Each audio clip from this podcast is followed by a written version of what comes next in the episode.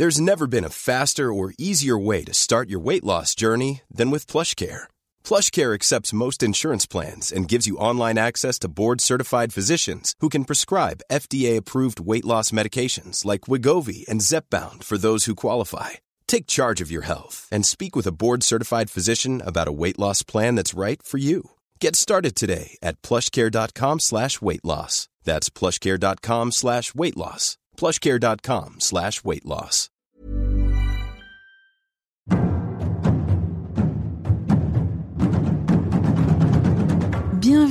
Dans Mystère d'ici, la série secrète de 20 minutes.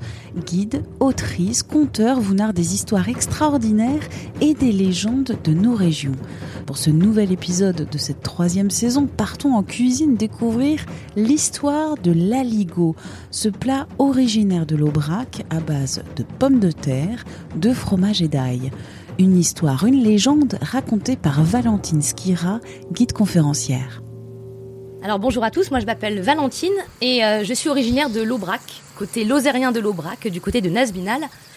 L'Aubrac c'est un grand plateau euh, un peu granitique, un peu volcanique qui est dans le massif central et qui a la particularité d'être en gros pour un tiers dans le Cantal, pour un tiers en Lozère et pour un tiers en Aveyron. Et on a un certain chauvinisme de l'Aubrac, c'est un territoire assez rude mais qui est magnifique.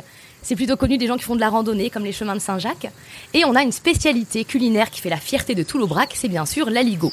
Souvent consommé sous forme d'aligot saucisse, dans un buron, dans ces petites fermes du haut de l'Aubrac, euh, qui permettent de se, réchauffer en mangeant un bon aligot saucisse. Donc l'aligot, c'est cette euh, grosse purée, si on veut, de patates à la tome fraîche, à la crème fraîche aussi souvent, un petit peu de beurre, une poignée d'ail, mais surtout des pommes de terre et de la tome fraîche.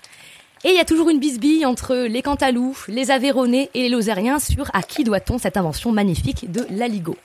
Heureusement, la légende de la création de l'aligot va mettre tout le monde d'accord, puisqu'elle donne le mérite respectif de l'invention de l'aligot à la fois à un Aveyronais, à un Cantalou et à un Lozérien, puisqu'on raconte que en l'an 590, donc à l'époque mérovingienne, les évêques de chacun des diocèses, alors à l'époque on parlait pas d'Aveyron mais de Rouergue, on parlait pas de Cantal mais d'Auvergne, c'était le, diocèse de Saint-Flour, et on parlait pas de Lozère mais du Gévaudan. Et donc, les évêques respectifs de ces trois diocèses, celui de Rouergue, du Gévaudan et d'Auvergne, ont été convoqués par le roi des Francs de l'époque, on a l'époque donc des Mérovingiens, pour tenir un concile pour résoudre une question épineuse qui concernait quelqu'un de l'entourage du roi. Donc en 590, les trois évêques vont se rencontrer à la frontière des trois diocèses, qui sont depuis devenus les trois départements, et parler pendant des heures euh, de questions de droit de la famille, etc. Ils parlent, ils parlent, ils commencent à avoir très faim. Ils sont au milieu de l'Aubrac, hein, donc un, territoire vraiment désert. Il y a juste à côté un petit buron, une petite ferme d'un producteur de fromage. Et puis à force de parler, ils ont très très faim. Il y en a un qui a de l'ail, il y en a un qui a des pommes de terre, il y en a un qui a de la tome fraîche. Et donc ils vont demander au buronnier, au monsieur du buron, est-ce que si on vous donne ça, vous pouvez nous faire quelque chose d'à peu près mangeable hein C'est la seule préoccupation qu'ils aient. Le buronnier, bon, n'est pas un grand cuisinier, mais il se dit si je mets tout ensemble dans un gros chaudron, ça devrait faire quelque chose de mangeable. Donc il mélange la tome fraîche, l'ail et les pommes de terre, et euh, les évêques vont goûter cette préparation à, la fin du, du, synode. Et ils vont trouver ça délicieux. Donc chacun mange sa part, et puis il reste au fond de la grosse marmite, il reste un petit peu de la préparation. Et là, chaque évêque va commencer à se battre en disant mais c'est génial ce que vous avez fait, je veux en ramener chez moi. Et donc ils vont chacun plonger leur cuillère au fond du chaudron et tirer vers eux pour essayer de récupérer la dernière part restante. Et donc avec les trois cuillères, parfois sont les versions de la légende, c'est avec les trois crosses d'évêques carrément, ils vont chacun tirer sur la préparation au fond du chaudron, et ça va tellement tirer sur la préparation que ça va commencer à faire des longs fils. Et le plat sera encore plus délicieux puisqu'il va commencer à filer. Et ils vont trouver ça tellement chouette avec cette forme de fil, et ils vont tellement pas réussir à se mettre d'accord qu'ils vont finir par, par concéder qu'une préparation aussi bonne euh, ne doit appartenir à aucun évêché en particulier, qui vont en promouvoir la recette et euh, stipuler que ça devrait rester vraiment propre à l'Aubrac. Donc c'est comme ça que, d'après la légende, c'est comme ça que l'aligot aurait été créé, grâce à trois évêques qui se battaient pour récupérer le fond de leur recette de pommes de terre, de tomes fraîches et d'ail. C'est une très belle légende qui a l'avantage de mettre d'accord et les Lozériens et les Aveyronais et les Cantalous, mais qui pose un petit problème historiographique puisqu'elle euh, part du principe qu'il y avait des pommes de terre en France au VIe siècle après Jésus-Christ. Ça pose un petit souci puisque les pommes de terre, en Europe en tout cas, n'ont été connues qu'après les voyages de Christophe Colomb. Ce sont des tubercules qui viennent d'Amérique. Donc il y avait vraiment aucune chance pour que des évêques à l'époque des Mérovingiens au fin fond de l'Aubrac aient des pommes de terre. Donc c'est une belle légende, c'est pas forcément l'histoire réelle. L'aligot est quand même de l'Aubrac, c'est sans doute les moines euh, de l'Aubrac qui, peut-être au XIIe siècle, avaient l'habitude de préparer des, des gros plats bien nutritifs pour les, les pèlerins qui affrontaient le plateau de l'Aubrac. Mais alors sans pommes de terre, c'est sans doute de la tome fraîche, avec les vaches de l'Aubrac, les belles vaches de race Aubrac.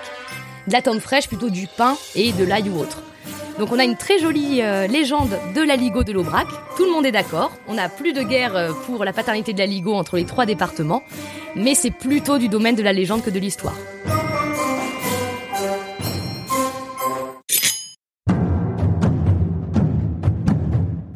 Création légendaire de l'Aligo récit Valentine Skira, réalisation Anne-Laetitia Béraud. Rendez-vous très bientôt pour une nouvelle histoire. Mystère d'ici, c'est une série du podcast L'été dans vos oreilles. Vous pouvez vous y abonner gratuitement sur toutes les plateformes d'écoute en ligne pour être alerté des nouveaux épisodes. Et vous savez quoi? La meilleure façon de nous soutenir, c'est de parler de ce podcast. Merci et à très vite.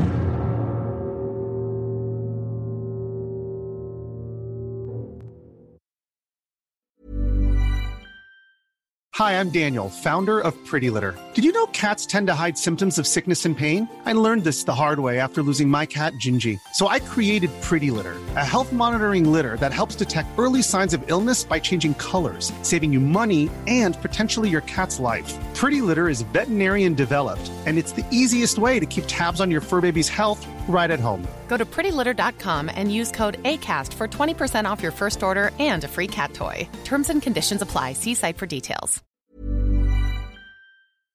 On ne va pas se quitter comme ça. Vous avez aimé cet épisode? Sportif, généraliste, sexo ou scientifique, varié mais toujours bien informé. Découvrez les autres podcasts de la rédaction 20 minutes sur votre application d'écoute préférée ou directement sur podcast au pluriel.20minutes.fr.